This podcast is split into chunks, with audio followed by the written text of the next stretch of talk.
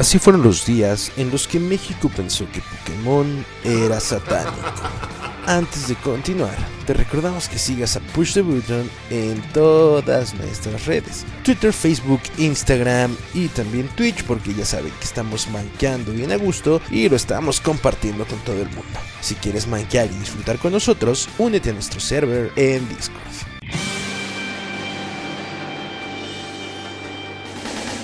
Ahora vayamos al tema del podcast. Pokémon es de las cosas más populares en el mundo, y así ha sido desde hace muchísimos años. Sin embargo, hubo un momento en que México quiso hasta quemar todo lo relacionado con este videojuego. ¡Perros malditos! Si no eres tan viejo como nosotros, prepárate a conocer la historia de esos locos días. Pokémon es un fenómeno cultural omnipresente. Es imposible concebir la cultura popular sin la franquicia. Sin embargo, hace algunos años en México era visto como enviado de Satán. Y la historia es por demás interesante. Investigamos todos los pormenores y aquí vamos.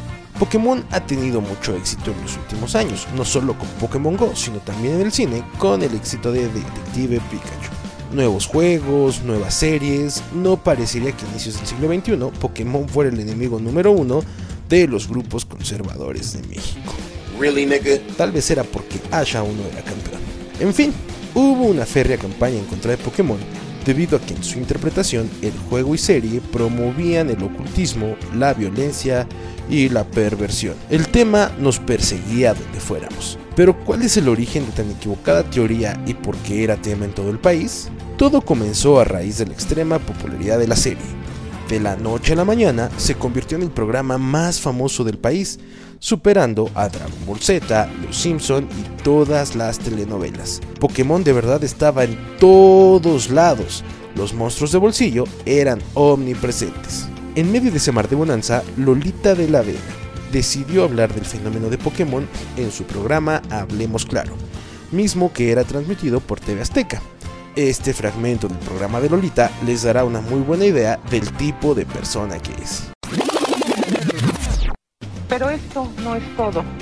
Cayó en mis manos una serie de revistas que utilizan a los personajes que sus hijos y los míos ven en la televisión, como Candy, Superman, el hombre araña, Pokémon, Dragon Ball y demás personajes.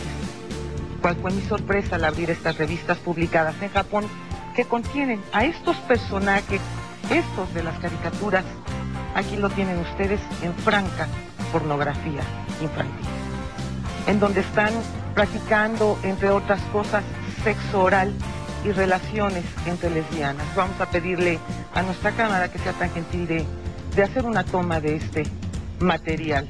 Miren ustedes, aquí hay más.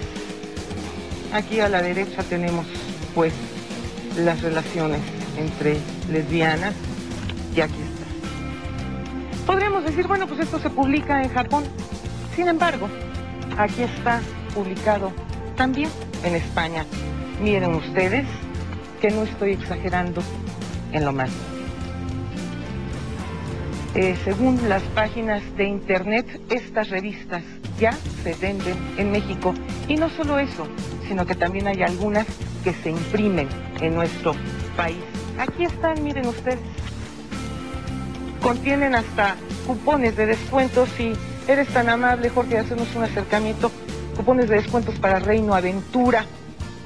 Aquí está, podemos ver eh, Superman, está esa eh, caricatura de Candy, ¿verdad? Y tienen el personaje pues aquí en una pose muy sexy. Tenemos otra por acá que hablan de Evangelión, los humanos en contra de su creador, en clarísima referencia a prácticas satánicas. Yo me pregunto, ¿Tendrán conocimiento nuestras autoridades de que este tipo de material se difunde libremente y que está al alcance de todos nuestros niños? ¿Bajo qué criterios autorizan estas publicaciones? ¿Son acaso estas las bases morales y espirituales que queremos inculcar los padres de familia a nuestros hijos? ¿O el negocio está por encima de todo principio y todo valor? La transmisión fue por demás tendenciosa, con el claro objetivo de atacar la franquicia aludiendo a los valores de la sociedad mexicana. Este otro fragmento es hasta incómodo de lo infundado que es. la información sin el más mínimo asomo de investigación. Los panelistas mencionaron que los personajes tenían fuertes alusiones al esoterismo, ocultismo, destrucción y rebeldía. Esto debido a la existencia de los Pokémon tipo psíquico y fantasma. En general, ¿cuál es la opinión, señores, de todo esto que hemos visto, Hugo? Eh, lo que hemos eh, escuchado y visto es, es tremendo. Yo quiero mencionar dos de las sectas más conocidas que trabajan en contra de los niños. Es el movimiento de los adoradores del Lucifer. Su origen está en Venezuela, se ha extendido a varios países. Se dedican a afectar la mente de los niños y los preparan para ser criminales en otras palabras, ser eh, destructivos. Yo tengo unas estampas con que trabajan con ellos, vamos a llamarle caricaturas impresas, eh, van impregnadas de LSD, o sea, una, una, droga. En ocasiones les dan un chicle o les dan un, dulce. Este tipo de, estampas, llamadas también garbage, son niños de la, de la basura. Eh, todas eh, tienen una tendencia destructiva. Eh, cuando se habla de, de, Pokémon, que más adelante queremos dar más extensiva la información, yo quiero compartir brevemente, ¿verdad?, algunos de los personajes y lo que se está reflejando, transmitiendo a través de ellos. Por ejemplo, este Piomo habla acerca de, del psíquico, eh, Farfet habla de, de un ataque furia, eh, aquí habla de danza inóptica. Eh, este otro personaje. A ver si lo podemos mostrar ante, ante, la cámara, Hugo, sí. por favor. Eh, habla de confusión. Este, por ejemplo, tinieblas. Eh, estamos viendo significados de cultismo, de, de, de esoterismo, ¿verdad? Y, y, y, de destrucción, de, de rebeldía. aquí dice guillotina. Sabemos que la guillotina es un objeto de, de, muerte, de tormento en este sentido. Y, y, vemos la preparación que están recibiendo los, los, eh, los, pequeños. Eh, veneno, ¿para qué se puede usar el veneno? Sino solamente para, para matar. Y otra que dice polvo eh, venenoso. El caso de César Nestalí, quien estuvo en, en una secta para niños, una secta satánica. Eh, ¿Ustedes jugaban con este tipo de, de, prácticas cuando estaban dentro de la, de la secta César, es decir, con todas estas prácticas de cultismo? ¿O lo tomaban muy en serio? Pues la verdad, al principio era como un juego, por como era una secta satánica de niños. Y por decirlo, en este juego de la caricatura de los Pokémon, vemos que al transcurso de cada personaje de los Pokémon, eh, hay algunos que son nombres e invocaciones a demonios. Really, nigga? De hecho, la palabra Pikachu, en un libro, eh, un diccionario de ocultismo oriental, la palabra Pikachu significa más poderoso que Dios.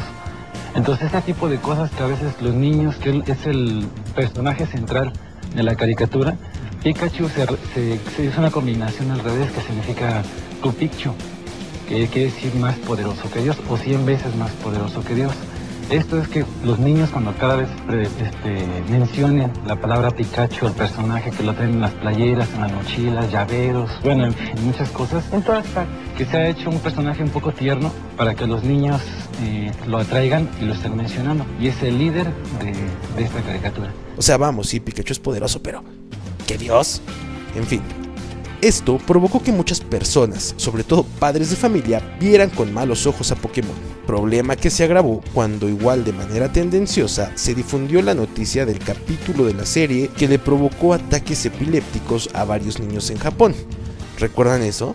Distribuidores, médicos y especialistas señalaron en reiteradas ocasiones que el capítulo no llegaría a México, que el tipo de padecimiento tiene una explicación y no necesariamente estaba ligado a Pokémon nada los detuvo en difundir fake news. Tal vez los tiempos no han cambiado tanto. Todo se combinó para que un párroco de Pachuca declarara oficialmente a los Pokémones como enemigos de Dios. El padre Juan Ramón Hernández Bautista decidió que se llevaría a cabo una quema donde los niños se desharían de todos sus objetos con la efigie de los personajes. Al final, se decidió que sería de manera simbólica dedicaron el sermón del día a la reflexión acerca de estos entes malignos y dejando que Cristo se encargara de acabar con ellos. Hubo mucha atención mediática y pensaron que estarían incitando a la violencia con una hoguera. En entrevistas dadas en ese momento, el representante de la iglesia señaló que tomó la decisión de hacer la quema después de que se enteró del mal que representaba Pokémon. Además de que sus investigaciones lo llevaron a encontrar que los nombres de los personajes eran anagramas con contenido sexual. Según él, Tentacruel significaba melodía rectal y Yarados era orgía triste.